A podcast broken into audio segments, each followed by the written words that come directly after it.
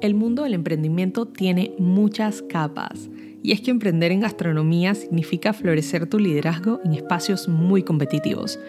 En este podcast te traigo conversaciones con expertos para expandir tus superpoderes de liderazgo y despertar tu atención en cosas a veces no tan obvias en el camino de crear el negocio de tus sueños. Vámonos en esta aventura.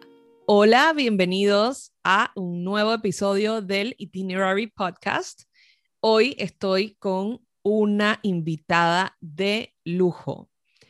Ella es Yamilet Calvo, Brand Builder. Bienvenida, Yamilet, a el Itinerary Podcast. Hola, Estival, y a toda esta gente que también te sigue en este super podcast que con tanto cariño eh, tú estás organizando, montando y coordinando para todos nosotros. Así es. Quiero presentarles a Yami. Ella es especialista en estrategia de marca, desde diseño de propuesta de valor y hasta marketing plans, apoyada en su valentía y disciplina. Yami tiene una admirable experiencia en el mundo corporativo, liderando en roles ejecutivos en empresas como Procter Gamble, PepsiCo y Danone, y ha colaborado con reconocidas marcas como Cheetos, Vicks, Ariel, entre otras. Hoy en día es la CEO de JC Consulting y muy recientemente TEDx Speaker. Es fiel, apasionada por lo que hace y tiene el propósito de impulsar a que las personas logren más de lo que se imaginan. Y un fun fact, eh, yo la verdad he aprendido muchísimo, muchísimo de esta mujer y por eso hoy les quiero traer un pedacito de ella en este episodio en donde vamos a conversar sobre crear una marca y no una empresa. Entonces quiero arrancar esta conversación con Yami eh, y hacerle esta pregunta que casualmente me la hizo una clienta que aprecio mucho hace muy poquito. Ella me comentó, Estivali, ¿por qué será que siempre cuando hablamos de marcas se habla de las marcas grandes como Coca-Cola, etcétera, pero para las marcas pequeñas, ¿cómo podemos, ¿cómo podemos visualizar esto? Siento que a esas marcas se les hace tan fácil. Entonces quiero preguntarle a Yami, que es experta en este tema, ¿qué opinas tú al respecto? Pues primero que todo, tu clienta es súper inteligente y qué buena observación. En efecto, pues son marcas que uno, uno creo que las utiliza porque son las marcas que a través del tiempo han demostrado esa consistencia. Pero tenemos que empezar, yo creo que desde la definición de qué es marca. Y a mí me encanta, eh, yo prácticamente me he robado por completo la definición de Seth Godin, que a todos los que no lo conozcan, les sugiero que vayan y se inscriban en su blog. Y Seth hace eh, la definición de es ese conjunto de recuerdos, memorias, historias, percepciones que se van generando en la mente de los clientes y dan como un resultado una preferencia hacia tu producto o servicio. Entonces, en esa definición, si tú ves ese conjunto de memorias, historias, percepciones, requiere tiempo. O sea, si nos podemos a pensar en las relaciones que nosotros construimos, que se hacen fuertes, que hasta en cierto modo a veces uno se siente codependiente de ciertas amistades, ¿verdad? Entonces, asimismo, estas marcas lo han hecho y eso requiere tiempo. Creo que por eso cuando vemos ejemplos de marca, pues solemos escuchar las famosas, las Coca-Cola, los Pantene, los Pampers, Head Shoulders, los Dove, porque son marcas que obviamente han estado con nosotros 50, 80, 100 años. Entonces, la manera en que yo veo a las marcas grandes no es como eh, si es fácil o difícil, sino es qué me enseñan, qué principios me dejan claro que yo como marca pequeña puedo adoptar para ir generando ese conjunto de historias, percepciones, relaciones que requiero crear para que así yo pueda hacer un impacto que genere la preferencia en mí. Porque a la final, para ser marca, todos tenemos que estar conscientes de que deseamos esa preferencia del cliente hacia nosotros, porque estamos ofreciendo un producto o servicio. Entonces, no creo que es que esas marcas se les haga más fácil. Al contrario, viniendo de empresas multinacionales te puedo garantizar de que todos los años se les hace más retador, porque uno tienes que mantener, ya hay una imagen que tienes que sostener, se te vigila por todo, tienes que cuidar lo que vas a decir porque te van a chequear. Ahora más que nunca nosotros como clientes chequeamos que en efecto la marca no nos está mintiendo. Lo que pasa es que, claro, nosotros como marcas más pequeñas, iniciando, lo que vemos es que esas son empresas con mucho presupuesto pero asimismo es la exigencia que ellos tienen de ingreso. Entonces, siempre las empresas, sin importar el tamaño, estemos empezando mañana o llevemos aquí 150 años, siempre vamos a estar con ese reto. ¿Qué tanto debo invertir en mi venta y qué tanto tengo que meterle a mi marca? Entonces, esa decisión creo que nunca es fácil y siempre la vamos a tener sin importar el, tamaño que, tenga nuestra empresa. Increíble. Eh, me apunté por acá que es la fórmula eh, de historias, memorias y percepciones. Y me encanta el punto o la primerita palabra que mencionas que es historias, porque se ve mucho y, se habla mucho eh, en marketing hoy en día de el storytelling. Entonces, cuéntanos un poco eh, el poder del storytelling y, y, cómo sería el journey de una marca eh, que está arrancando un emprendimiento eh, o marcas más pequeñas, en, el caso del storytelling, que realmente es un concepto eh, excelente para, para, aplicar, pero creo que también se nos hace un poco ambiguo a veces.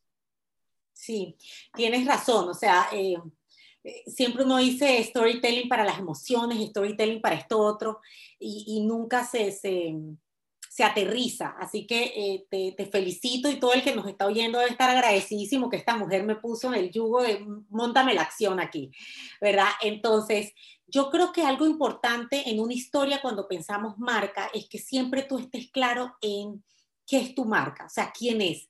E, esa definición es clave, ese posicionamiento, esa percepción que yo quiero dejar en los demás tiene que estar clara para yo saber qué historia es relevante contar eh, de modo que yo pueda dejar esa percepción impresa en la mente de las personas. Para mí, toda historia de marca siempre debe estar fundamentada en un beneficio funcional y de desempeño que yo doy. ¿Qué quiero decir con esto? Si nosotros solo montamos historias que son altamente emocionales y cuando uno le empieza a dar como el doble clic tal cual en Google a las cosas que queremos aprender más y no hay una un fundamento fuerte, se desploma la historia, te la dejo de creer.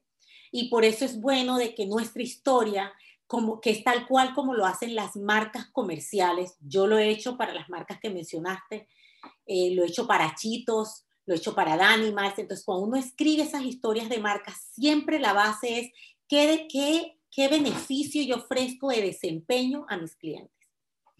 Entonces, eh, de allí va a ir creciendo tu historia, ¿verdad? Muchos hemos escuchado del propósito, ¿verdad? ¿Por qué hago lo que hago? ¿Y qué misión tengo? ¿Cuáles son las distintas misiones o objetivos que puedo tener? Y tal cual empiezas a escribir la historia desde allí. Tengo un propósito, tengo varias misiones que puedo ir logrando, qué obstáculos tengo en cada misión, qué personajes pueden venir a involucrarse en esa historia, y cómo y qué herramientas yo cuento para sobrepasar esos obstáculos. Y tal cual vas generando una historia, ¿verdad? Y así tú puedes hacer grupos de historias, inclusive no tiene que haber una sola. Es bueno siempre como marca tener tu historia general y luego tú vas creando esas mini historias que van muy, ¿cómo puedes decir? Inspiradas, ¿verdad? En esos obstáculos que inclusive tú sabes tu cliente pasa y la herramienta puede ser tú, la herramienta puede ser tu metodología, pero siempre piensa tal cual, hay un propósito, hay misiones u objetivos, hay obstáculos, que ahí vienen los personajes, enemigos, etcétera. Hay herramientas que tienes que tener tú, que debe ser idealmente lo que tú ofreces, tu beneficio, y se va montando siempre la historia detrás de estos distintos mini cuentos, por decirlo así. Me encanta y es muy parecido a, lo que en, su momento conversamos del Hero eh, Journey. Y esto se habla mucho en, las empresas multinacionales y, en muchos casos como que tenemos esta historia de cómo lo logramos y un ejercicio que, me ayuda mucho a mí eh, y me ha ayudado en el pasado para presentaciones y, y poder ir un poco más al punto es utilizar este Hero Journey eh, Storytelling, que es básicamente si pensamos en un superhéroe de Marvel y pensamos cómo se va desarrollando esa película, creo que es eh, bastante eh, algo que te puedes imaginar con más facilidad para poder ir como trazando esos pasos de, la historia que quieres contar. entonces, pues, algo para, para que recuerden a los que nos están escuchando, si esto les ayuda, recrear esa película de Marvel. Y aquí, Estival, disculpa que te interrumpa, pero que cuando dijiste el personaje de Marvel, es, imagínate qué tan importante es el, trasfondo de cada uno de estos personajes. Porque aunque nosotros veamos en la película una pequeña parte, ellos tienen desarrollado cada personaje con su propia historia detrás, porque es la única manera de saber cómo se va a proyectar el, el, el personaje, que qué trastornos tuvo de chiquito, qué, qué, tantas cosas buenas o malas le pasaron. No todo lo vamos a ver en la película, pero eso va a afectar el cómo ellos van a, a proyectar la imagen de los problemas que pueda tener o cómo va enfrentando ciertos problemas. Entonces, allí para nosotros es el reto de conocer a profundidad la historia de nuestros clientes, las distintas miedos, retos, preocupaciones y, desarrollarlos más, a qué se deben, etcétera. Porque de esa forma, cada post que uno haga o un video, tú tienes un trasfondo que te permite proyectarte de una forma que va a conectar con esa necesidad de esas personas que te están viendo y que tú quieres atraer obviamente a tu negocio. Así es, me encantó, Yami, de verdad que no pudiste eh, explicarlo mejor y es casi como pensar en la saga, ¿no? Porque a veces tenemos las sagas y, y bueno, pensando en Star Wars, imagínense cuántos episodios sacó esa película.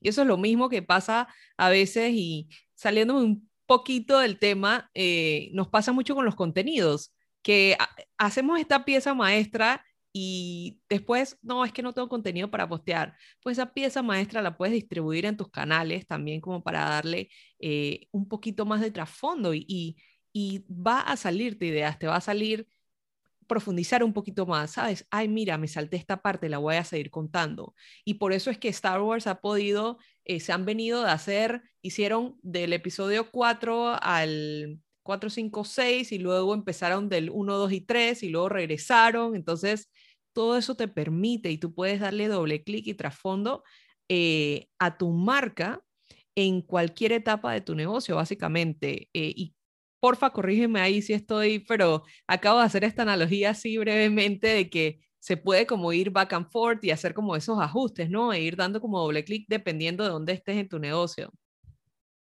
Sí, dependiendo de dónde estés tú en tu negocio y de dónde esté tu cliente contigo, ¿verdad? Eh, muchos han escuchado, porque ahora es una palabra popular, el buyer, el buyer persona, el buyer journey. Esto es antes nosotros le llamábamos el mercadeo publicidad de que cuál era la ruta del cliente a la tienda. Es lo mismo, o sea, a las finales, cuáles son esas etapas o fases que sigue tu cliente cuando está pensando en la compra de algo, ¿no? Y de la misma forma, tu contenido debería ayudar a tu cliente en distintas etapas, pero también tú tienes distintos objetivos. O sea, hay objetivo de darme a conocer, hay objetivos de resaltar el beneficio que yo ofrezco o resaltar mis dones, mis, mis atributos de marca. Hay, hay, perdón, hay objetivos que es de promocionar algo porque ahora sí tengo un producto específico que quiero lanzar. Entonces, así como nosotros vamos a tener con nuestro negocio objetivos distintos, también hay que contemplar en qué etapa está nuestro cliente y ir creando mini cuentos eh, que nos ayuden en cada una de estas cosas. Así que imagínate el, el trasfondo de todo lo que hay que pensar. Yo a veces creo que para ponerlo sencillo, es importante pensar cuál es mi objetivo, dónde está mi cliente, cuál es el mensaje, el mensaje clave que le debo llevar y cuál es el deseo clave que estoy atacando. O sea, el deseo ahí es del cliente. Entonces, siempre es estar buscando este, esta intersección entre mi cliente, mi objetivo y mi marca, en el sentido de qué yo necesito transmitir y dejar como percepción. Creo que siempre que esos tres cosas estén conectados, nosotros podemos generar comunicación que eventualmente nos va a generar esa conexión que queremos con nuestros clientes. Me encanta, Yami, y, y sobre todo esta, esta como triada que nos acabas de explicar de marca, cliente, objetivo. Me gustaría eh, que nos compartieras eh, qué herramientas podemos usar para esta exploración con los clientes, para darles el doble clic, entenderlos un poquito más y abordar esos, esas necesidades que están teniendo ellos. Miren, yo creo que la, la, más barata, que no nos cuesta nada, salvo nuestros recursos de tiempo y energía, es que nosotros eh, conversemos con los clientes. ¿Verdad? Yo, uno de los ejercicios que, que, promuevo y mucha gente como yo los va a promover es que una vez que tú definas esa hipótesis, porque cuando nosotros lanzamos un negocio vamos con hipótesis, a la final todo hay que probarlo, pero esa primera hipótesis de quién es el cliente a quien más le puede interesar mi producto o servicio, ir y buscar a personas que llenan ese perfil, que una vez más es tu hipótesis, y conectar con ellos. Preguntarles, cómo llegan a necesitar un producto o servicio, qué preocupaciones tienen, qué expectativa tienen en cuanto a qué beneficio quieren recibir, qué, qué opinan de las soluciones que hay ahorita, si han probado algo o no, qué les gustó, qué no les gustó. Allí ya tú estás viendo obstáculos indirectamente, ¿verdad? ¿Qué propuestas tienen, qué creen que hace falta? O sea, tener esa curiosidad por ellos, ¿ok? Miren todo esto por ellos. En esa interacción, siempre propongo, y es una de las cosas que se le hace muy difícil al creador de negocio, no hablar de su idea. No decir, ¿y qué opinas si hubiera algo en que, un lugar en el que tú llegas y hay diseños mexicanos en ese, en ese food truck y hay esto y lo otro? No. tan sencillamente es qué cosas cuando tú entras a un lugar tú crees que te generan sorpresa uy, la iluminación, te dice la persona, tú no habías pensado en la iluminación, mira, ya tú estabas pensando en guirnaldas mexicanas. Me explico, entonces deja que la persona se exprese y no trates de empujar tu idea, porque hay un momento en el que puedes ver tu idea. Hay otros momentos en que tú entrevistas, o ahí más me gusta hacer encuestas, si ya tú tienes una idea generada, es visualizar esa idea, que yo le llamo un tipo de prototipo, en donde tú vas y lo enseñas a la gente y ves si les llama la atención, si lo desean comprar, visitar.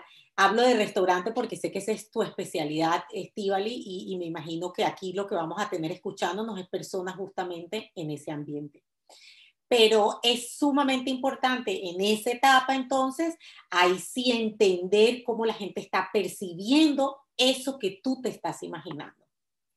Otra manera es, si ya tienes clientes, siempre hacer como un pre y un post. A mí me gusta eso porque siempre en el pre le pregunto a mis clientes, oye, ¿qué te atrajo a mí? Y ahí es donde me doy cuenta indirectamente de cosas que, que yo digo, eh, momentos o interacciones en donde me vieron que veo que fueron relevantes. Y así tú puedes también alimentar tu aprendizaje de tu plan de marketing y de comunicación. ¿Verdad? En estos días, casualmente anteayer, eh, cuando estaba en el aeropuerto, me escribió una chica que me sigue desde como principios de la pandemia. Yo conecté con ella porque de veras me gustan sus fotos, eh, te lo juro, o sea, me cayó súper bien por foto, no sé por qué, y empezamos a seguirnos. Eso pasa. Y ahorita, ahorita me, eh, me, me, llama, me dice, a mí le tengo un proyecto que te quiero compartir, pero nunca habíamos hablado Estivali. ¿Ok? Año, año y medio que nos damos likes, que nos damos comentarios, nos hemos escrito, pero todo amistoso, de admiración de sus fotos, de que vi que su hijo se graduó. Y llega y me dice, oye, Yami, mira, llevo meses pensando en esto y honestamente de todas las personas que sigo, mira, conecto contigo porque tú tienes una forma de no sé qué. Y yo me quedaba callada. Y ella me dice, tú bien que sabes qué tienes.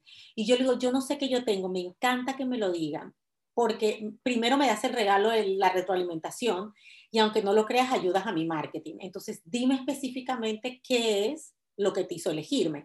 Eso es importante que lo anotemos porque allí es donde vamos descubriendo qué atrae a la gente a nosotros y eso lo tenemos que amplificar, sobre todo si estamos en marca personal. Igual si es a tu marca, ¿ah? pues tú puedes preguntar qué te gustó del producto o servicio, qué escuchaste, qué viste, es lo mismo.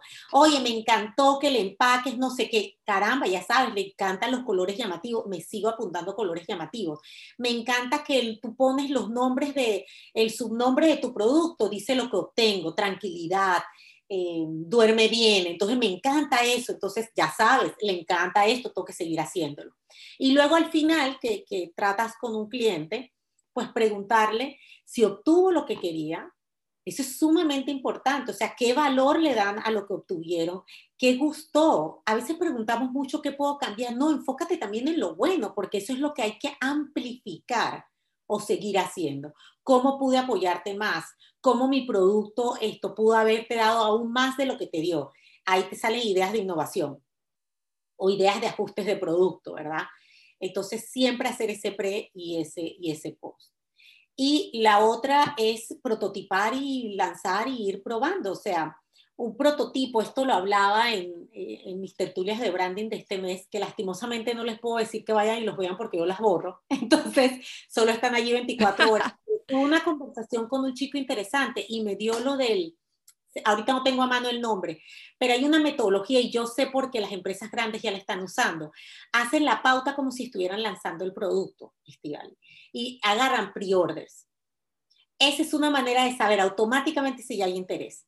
Lanzas una guía gratis que más o menos tiene las ideas principales del producto que tú estás pensando. Ya, si la gente tienes, adquieres a mil personas en una semana, ya sabes que ahí hay interés, ahí, ahí estás probando el valor del contenido, el valor de lo que vas a dar. Todavía no si funciona, ¿ok? Por acuerdo que lo estás dando gratis. Después tú te puedes inventar una preventa. Hay gente que hace la preventa sin tener el curso. Es una preventa, viene el curso. Si la gente lo compra en la preventa, ya sabes que ya, ya lo tienes, ya está vendido, es más. Pero esas son maneras de probar también a bajo costo. Y aterrizándolo eh, un poquito también a, emprendimientos de gastronomía, eh, poniéndoles un ejemplo eh, rapidísimo, algo que mencionó Yami de los prototipos es las ordenar pre-orders, básicamente, o, poner la lista de espera antes de un lanzamiento de algún producto.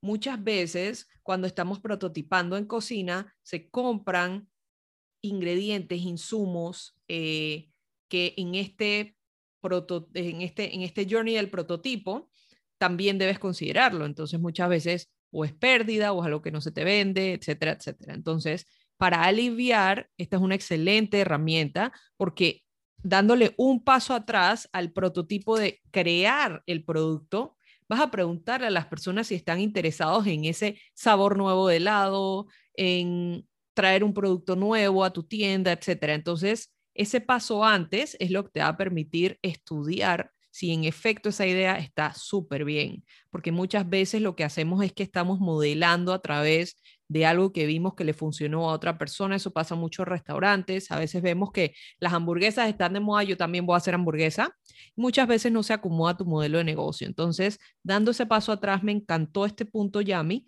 porque es una excelente manera también de reducir costos. Entonces, este, ahí insertando un poquito la parte de finanzas, pero de igual forma me encantó porque es aplicable. Claro, tú tienes que meter tu cuña, querida. Aterrizándolo un poquito ahí a la parte astronómica, y me gustaría preguntarte algo, Yami. Muchas veces tenemos como esta intersección, y esto pasa en cualquier etapa del emprendedor tenemos esta intersección entre, ok, voy a hacer mi cuenta de Instagram aparte de la de mi negocio o tengo un negocio con otra cuenta, entonces, ¿cómo hablo de ese negocio desde mi cuenta personal? ¿Cómo hago? Muchas veces la gente dice, bueno, es que ya tengo X cantidad de personas en mi cuenta de Instagram. Eh, y me refiero a Instagram porque creo que es el ejemplo como más vivo, pero recordando también que no solamente uno siempre está en estas plataformas de Instagram, hay están los websites, están múltiples plataformas para hacer tu mercadeo efectivo. Pero tomando este ejemplo en particular, me gustaría preguntarte qué advice, qué consejo nos puedes regalar en cuanto al manejo de la marca personal para poder fusionar y, expandir tu marca de negocio desde un interés o desde tu cuenta personal también. ¿Qué, qué herramientas o qué advice nos tienes ahí? Mira, lo bueno del negocio gastronómico, creo, es que siempre uno espera ver quién es la persona detrás. Yo creo que ahora más que nunca la, la transparencia es sumamente importante, es una super tendencia y creo que los emprendedores que logren hacer, destacarse con eso, puede ayudarles muchísimo, muchísimo a impulsar la parte de negocio. ¿Cómo se puede hacer? Creo que siempre volvería a qué percepción tú quieres generar en la mente de la gente. Esto en cuanto al contenido. Yo creo que siempre es bueno en este caso poder desarrollar qué es la marca del restaurante, pero también qué soy yo como marca personal y ver dónde se entrelazan. Se van a entrelazar primero, antes de que se queden como, ay, no, y si no, se van a entrelazar, pero somos el mismo ser humano. Es un ser humano en estado, voy a crear un restaurante o un food truck o voy a vender pasteles y eh, separado eh, Yamilet Calvo como persona que le encanta la cocina, eh, una de las cinco cosas que me encanta hacer. Pero te quiero dar aquí el, el ejemplo, otro chico que entrevisté casualmente en estas tertulias, pero también un buen amigo, se llama Filipo Filipo es publicista, imagínense, pero siempre le fascinó la comida. Estudió para ser chef. Ahora cuando empezó, que se independizó, ya no quiere saber de nada de publicista, pero que tiene en su, en su sangre, tiene la producción. Entonces, claro, sus videos de comida eran buenísimos, súper chistosos. O sea, hay un video que a mí me fascina en que habla con el horno, que le suplica al horno que, que aguante la, la temperatura que es y que lo haga como es. Ese video le fue súper viral a él. Empezó a hacer producciones fotográficas de la comida, ¿verdad? Y eso lo hacía dentro de su marca personal. Y eso ahorita está desarrollando lo que va a ser su negocio, ¿verdad? Él empezó un poco al revés, hacerlo solo desde su pasión y ahorita se ha dado cuenta que lo que más atrae él es gente que busca producir sus alimentos como él lo hace. Entonces, imagínate, agarró lo mejor de él como marca personal, su experiencia profesional, pero con su pasión. Y le salió súper bien. Ahorita lo está buscando un productor, entiendo, de Estados Unidos, porque quieren que él desarrolle ideas de esos videos, porque lo ha hecho muy bien. Entonces, creo que mucho depende, una vez más, de qué es ese posicionamiento de cada una de las marcas y buscar en la forma en que se apalancan para crecimiento de ambas. Porque todo lo demás va a ser siempre una ejecución verá una táctica. Sí, y tú lo puedes ver hasta inclusive en, especialistas de branding. O sea, yo puedo usar un concepto más serio, eh, que se ve un poco, no quiero decir profesional porque ambas, ambos conceptos son profesionales, pero más serio, digamos, un poco más serio, más metodológico. Hay otras que son, son más hacia la parte de life coaching, en el sentido de más de explorar talentos, de que saques lo mejor de ti, etcétera. Y yo soy un poquito más técnica. Ambas cosas están bien, llevan a lo mismo pero distintos clientes nos vamos a ver atraídos a distintas personas de esto. Entonces, siempre depende del posicionamiento que queremos. Me encanta y debo decirte que yo vi el live con Filipo y me encantó lo que dijo del horno. Me encantó porque es verdad, creo, la otra vez estábamos haciendo una pizza aquí, una pizza casera y es cierto, metíamos una masa y salía una cosa, de repente salía otra eh, con el horno, etcétera. Y, he escuchado mucho este concepto últimamente también de la creatividad em, al presentar las ideas. Creo que eso es un, eso es un challenge eh, para todo el mundo. Siento que eh, presentar las ideas de una forma distinta, creo que también era el diferenciador de Filipo en este caso, porque estás usando tu plataforma y no abriste una cuenta desde cero, estás usando la plataforma que ya tienes con lo que tienes. Eh, y ese concepto también llevándolo un poquito a, desarrollo de producto, eh, me parece que es muy pegado a un minimum valuable product, que es trabajar con lo que tienes en el mínimo eh, tiempo y esfuerzo, básicamente. Entonces, él utilizó lo que tenía, y lo replicó entonces para ver sus canales de negocio cómo se expandían. Y me parece muy interesante la oportunidad que tiene de, claro, hacer videos muy de valor en este momento en particular. Siento que el, consumir videos cada vez está mucho más em, importante, por decirlo así, porque es un, un contenido ligero y la gente en realidad tampoco quiere estar sabiendo todo el tiempo de contenido educativo, ¿no? Entonces, siempre hay como que insertar esas, esas cositas eh, de humor o de creatividad para poder entonces hablarle mejor a tu cliente. Em, ¿Algún otro consejo, Yami, que nos quieras regalar para eh, emprendedores que están iniciando este paso? Creo que lo hemos conversado offline muchas veces de que eh, el emprender eh, y de alguna forma, y, quiero traer este punto a la mesa porque me parece curioso de que muchas veces decimos, no, es que yo no soy emprendedor digital porque mi negocio, este, sabes, yo, yo estoy fuera del mundo del Internet porque yo estoy cocinando desde, desde mi cocina, que no tiene nada que ver con estar en una computadora. Pero siempre tenemos algo que ver con alguna plataforma, eh, ya sea de mm, un, un pedidos ya o un Rappi o qué sé yo, es una plataforma de mercadeo y a veces no la vemos así inmediatamente. Un WhatsApp Business ya es una plataforma de mercadeo y un mensaje privado desde Instagram. Me sorprende que a veces hay gente que tiene no DM, no mensaje privado, yo no vendo por aquí. Eso también es un canal de venta y es un canal de mercadeo. Entonces, ¿cómo podemos hacer ese mindset de yo también estoy en el Internet porque yo tengo un negocio hoy en día?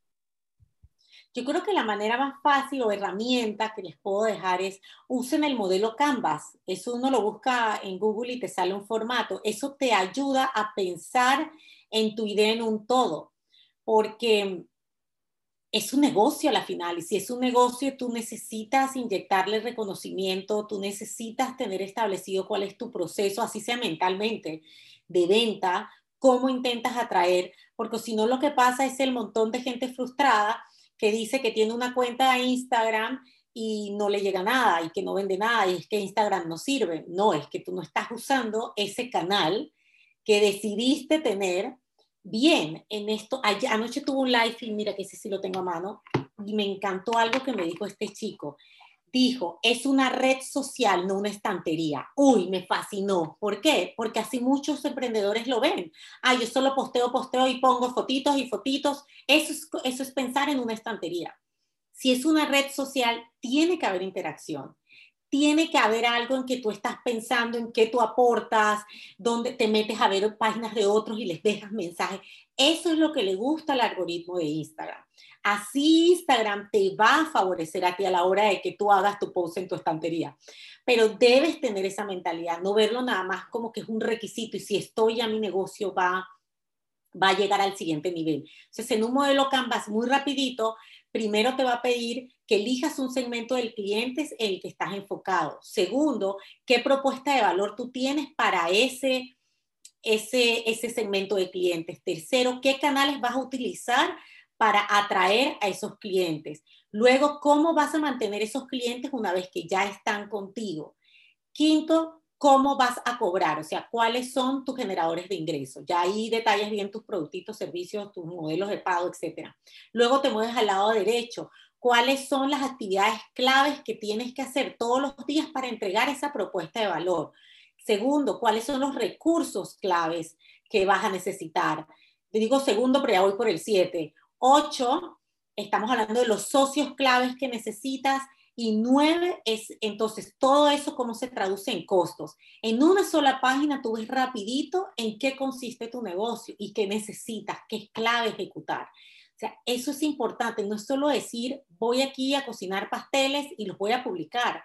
No, hay que hacer todo lo demás, porque si no vas a dar un mal servicio, te van a comprar la primera vez y no van a regresar, o no vas a traer a nadie, porque no tienes claramente establecido qué es importante y qué objetivos tienes y cómo vas a llegar a ello.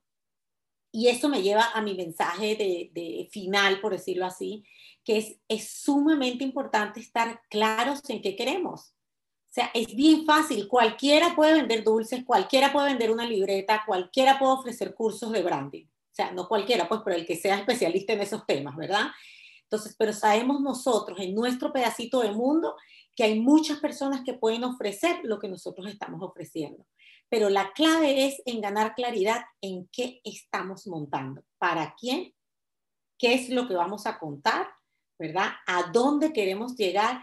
Y yo siempre digo, una vez que yo esté clara en mi dirección, soy imparable.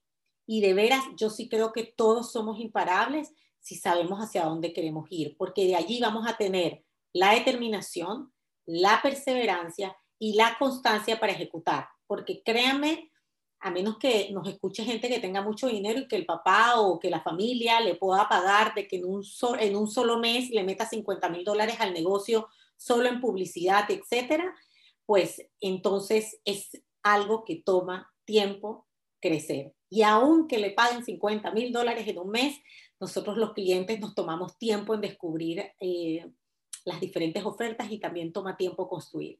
Entonces, para llegar a esa paciencia, esa constancia, creo que tenemos que estar convencidos de dónde queremos llegar.